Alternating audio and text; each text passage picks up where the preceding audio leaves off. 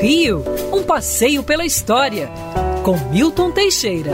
Amigo ouvinte, dia 29 de outubro de 1810, o príncipe Dom João inaugurava a Real Biblioteca do Rio de Janeiro, origem da nossa Biblioteca Nacional. Aniversário, jubileu que beleza, 210 anos de Biblioteca Nacional. Será que alguém vai fazer uma matéria para a TV sobre isso?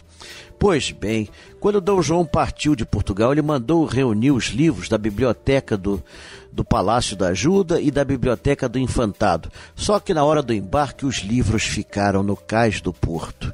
Os franceses chegaram, não se interessaram pelos livros e eles ficaram dois anos apanhando sol e chuva. Finalmente conseguiram chegar ao Rio de Janeiro e, mesmo danificados, foram acomodados num prédio atrás da igreja da Ordem Terceira do Carmo. Aliás, era o antigo hospital da Ordem Terceira do Carmo, onde ficariam até 1855. Tem lá uma placa alusiva à instalação da Real Biblioteca ali.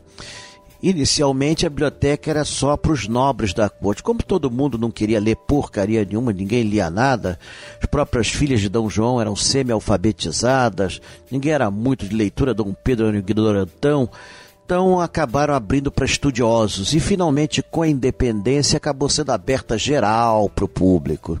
A biblioteca depois passou para um bonito prédio na Rua do Passeio, onde hoje está a Escola Nacional de Música. E finalmente em 1910 para o prédio atual na Avenida Rio Branco. Na época da ditadura militar, os militares queriam levar a biblioteca para Brasília. Graças a Deus, o presidente Ernesto Geisel mudou de ideia no último instante, senão íamos perder esse tesouro. Hoje a biblioteca está informatizada e muitos de seus acervos estão distribuídos entre outras bibliotecas, permitindo acesso mais fácil. A Biblioteca Nacional do Rio de Janeiro é uma das maiores do planeta Terra e uma das mais bem aquinhoadas de livros. Boa parte dos livros trazidos por D. João ainda está lá, firme e forte.